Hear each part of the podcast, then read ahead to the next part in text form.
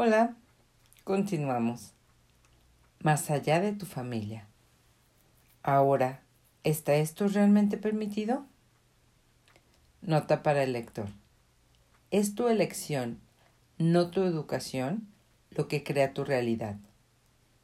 ¿Qué has elegido solo porque podías, que no tuvo sentido para nadie, que es un indicio para ti de lo diferente que eres?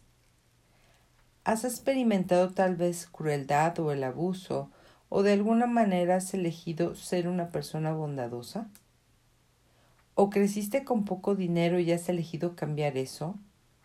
¿O creciste con personas que constantemente juzgaban, pero elegiste trascender la necesidad de juzgar? Por favor, ¿reconocerías que has estado creando una realidad diferente a la que te dieron siendo niño? Por favor, ¿Reconocerías tu increíble potencial que eres? ¿Y reconocerías que es tu elección, no tu educación, la que crea tu vida y tu vivir? Capítulo 8 ¿Y si tú elegiste a tus padres? Imagina esto. Eres esta hermosa chispa parpadeante de ser en el universo en medio de tu triple salto mortal en una suave burbujeante nube, eliges tomar un cuerpo por un rato, solo por diversión, y tal vez como un paso en tu camino hacia la conciencia. De cualquier manera, encuentras a estas dos personas, las juntas de golpe y bam. Ahí está tu ser, ahí está tu cuerpo. Es como una pieza de información vital que no se nos da Tú elegiste a tus padres, tú, el potente bebé. Solo míralo. ¿Te hace sentir más ligero? Entiende esto. Cuando tú encarnas, no solo obtienes un cuerpo, recibes toda esta realidad. Es casi como si estuvieras viendo uno de esos infomerciales de medianoche y este en particular que te está vendiendo vidas aquí en el planeta Tierra. Tú lo estás viendo desde allá arriba, como el pequeño resplandeciente, resplandeciente ser desde tu nubecita y piensas, oh, ¿en serio, amigo? ¿Podré ir a la Tierra? ¡Guau! De la TV nube escuchas, sí, y si actúas ahora, no solo vas a obtener un cuerpo, sino que además recibirás todas las limitaciones que esta realidad tiene para ofrecer. Tendrás que luchar para salir de la realidad limitada en cada momento. La tendrás abatiéndote. La, tendrás tratando de sofocarte. Estarás rodeado de todo tipo de personas que no quieren saber que no hay nada más disponible. Tendrás algo por qué luchar en cada momento de tu vida hasta que mueras para probar que fuiste exitoso. Pero solo si actúas ahora. Los operadores están preparados. Y tú piensas, bien, lo haré. Suena como una aventura. Es por esto que digo, somos simpáticos, solo que no muy listos. Crecer en un gueto. Si crees que tu elección de padres e infancia fue interesante, déjame compartirte la mía por un momento. Desde que tuve dos hasta la edad de nueve, crecí en un gueto era el único chico blanco en ocho millas cuadradas. Yo era el único chico blanco que conocía en mi escuela. Es interesante que un chico, en este caso yo, haga esta elección. Afortunadamente, a pesar de que la mayoría de las personas en el gueto tienen mucho audio en sus universos, muchos de los niños pequeños que conocí no habían aprendido a juzgar y a odiar con base con el color todavía. Claro, la mayoría de las personas mayores que conocí ahí estaban llenas de ello, pero uno se las arregla para aprender a sobrevivir. Tuve algunos amigos realmente maravillosos en el gueto. Todos ellos tenían un color de piel diferente a la mía. No me di cuenta de que éramos diferentes hasta que tuve como ocho años. Fue entonces cuando por primera vez alguien me armó un pleito por ser de diferente color. Viendo todo ello en, retrospectiva, me doy cuenta de que a los chicos se les enseña a juzgar. No es algo con lo que venimos. El gueto es realmente la máxima corona de esta realidad. Todos aprenden a odiar primero y hacer preguntas después, si es que las llegan a hacer.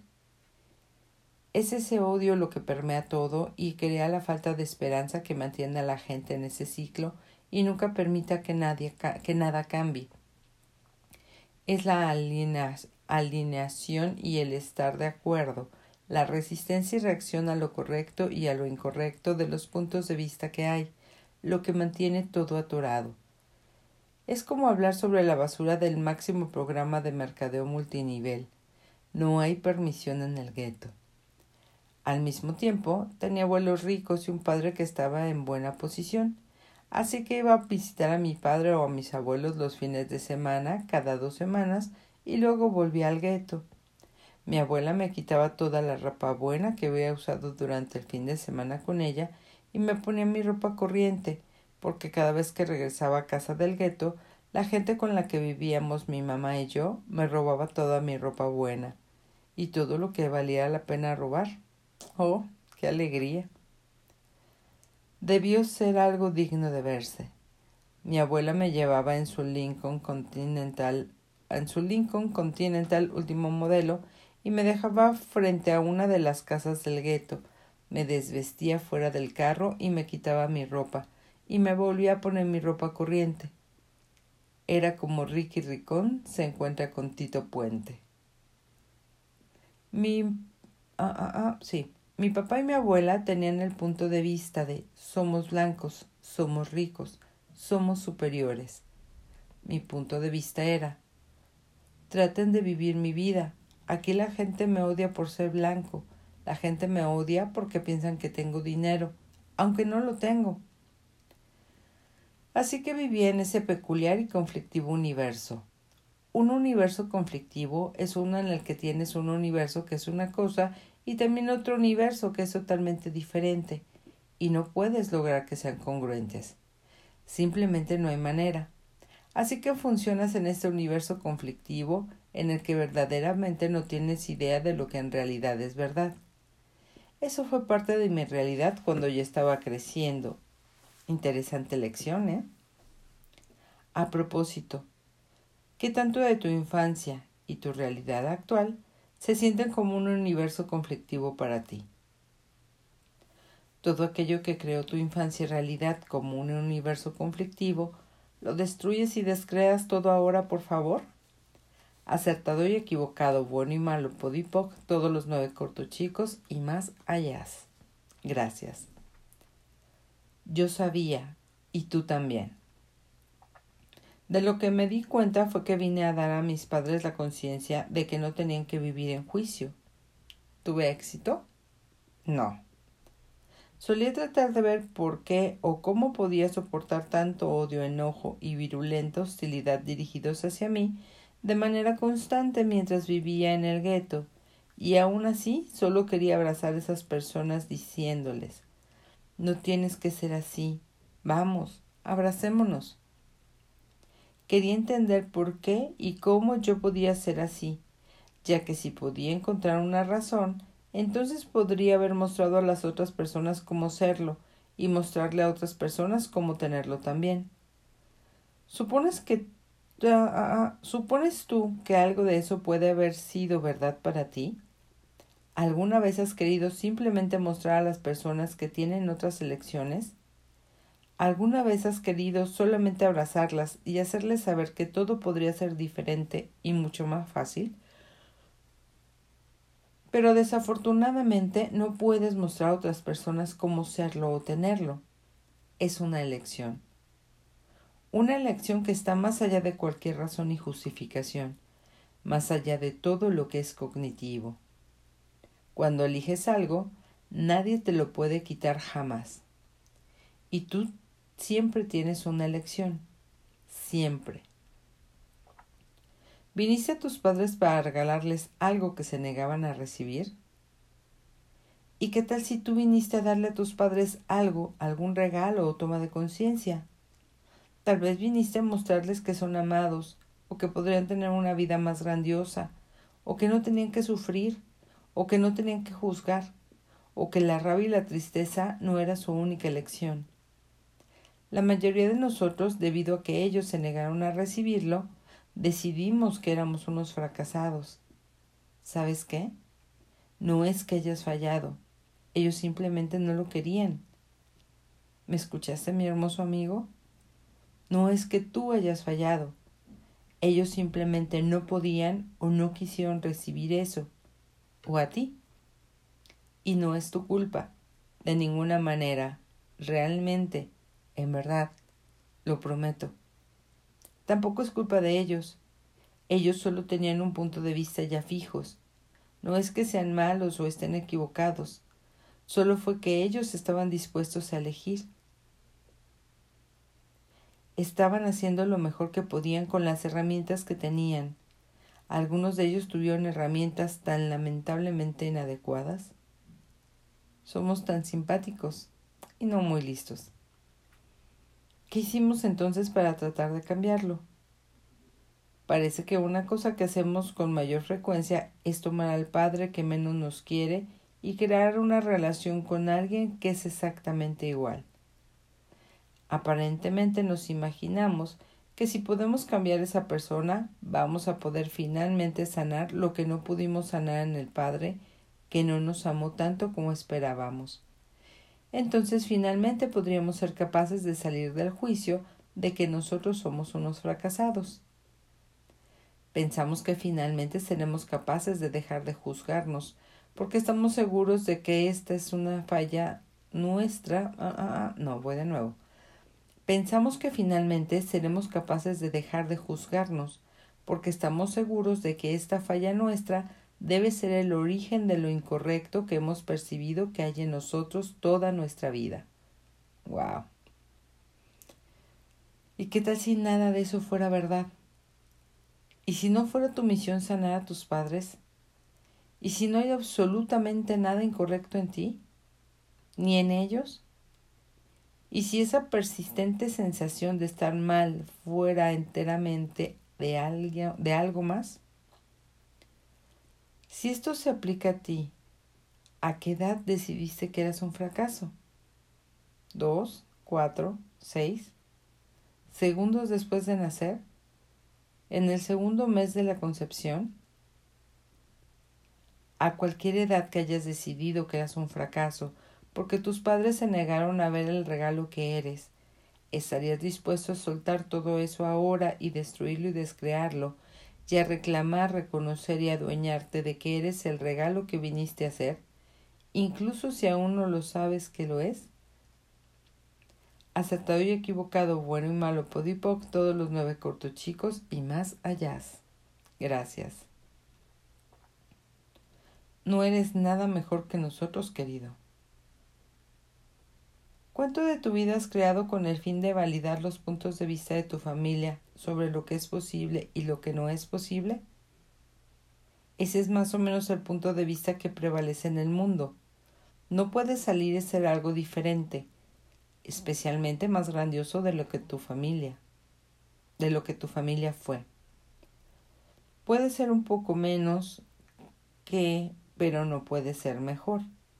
No puedes estar libre del juicio, no puedes hacer más dinero, no puedes disfrutar de tu vida más que lo que hizo tu familia, porque ellos fueron los que te enseñaron cómo salir adelante en esta realidad o pasas toda la vida peleando y resistiéndote a cualquier punto de vista que tenga tu familia, probando una y otra vez que eres justamente igual que ellos, solo para que en la otra cara de la solo que en la otra cara de la moneda de su realidad.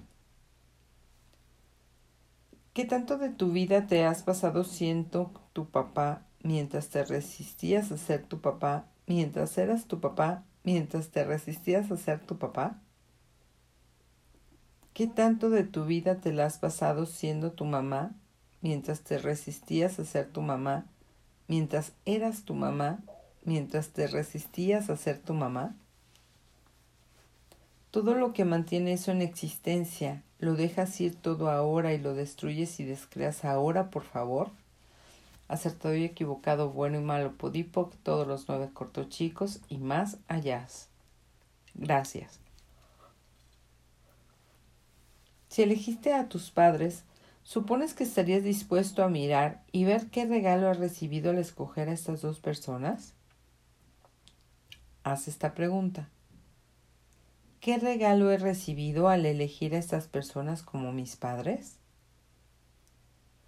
Todo lo que no te permita ver, ver él o los regalos que has recibido al elegir a los padres que elegiste, ¿lo dejarías ir todo eso ahora, por favor? acertado y equivocado, bueno y malo, podipoc, todos los nueve cortochicos y más allá. Como recordatorio, que has elegido solo porque podías, que a nadie más le hizo sentido, que es un indicio para ti de lo diferente que eres? Por favor, ¿puedes reconocer que tú has creado una realidad diferente de la que simplemente se te dio cuando eras pequeño? por favor, ¿puedes reconocer lo increíblemente potente que tú eres? Y podrías ahora reconocer que es tu elección, no como te criaron, lo que determina tu vida y tu vivir. Y todo lo que no permita que eso se revele para ti ahora, por favor, lo destruyes y descreas. Acertado y equivocado, bueno y malo, podipoc, todos los nueve cortochicos y más allá. Gracias. ¿Qué te gustaría elegir ahora como tu vida? Nota para el lector. El camino a la conciencia. ¿Quieres tener un mundo diferente? Deja de juzgarte a ti mismo. Cuando dejas de juzgarte a ti y dejas de juzgar a todos los demás, te conviertes en la diferencia y el cambio que has deseado y que tal vez has pedido tu vida entera. Tú sé tú. Cuando creas y generas un vivir que es gozoso para ti, eres el cambio en el planeta y eres el regalo que sana al planeta. Si alguna vez has estado buscando un camino a la conciencia, es este. Y no me refiero a mi libro o Access Consciousness, me refiero a ti, siendo tú. No se trata de ir y hacer alguna tarea imposible, con un sueño imposible, en algún lugar imposible, que ni siquiera sabes lo que es y ni siquiera tienes las herramientas para hacerlo. No se trata de vivir en una cueva y meditar toda tu vida. No se trata de abandonar esta realidad y todas las cosas deliciosas y divertidas que puedes ser y tener y ser aquí. Se trata de vivir con tranquilidad, honrándote a ti y a los demás, creando tu vida con todo lo que te gustaría tener en ella, todo con una sensación de facilidad, gozo y gloria. De eso es de lo que se trata. Tienes las herramientas, eres las herramientas, ahora es el momento más hermoso, amigos míos. Aquí terminamos hoy este capítulo. Bye.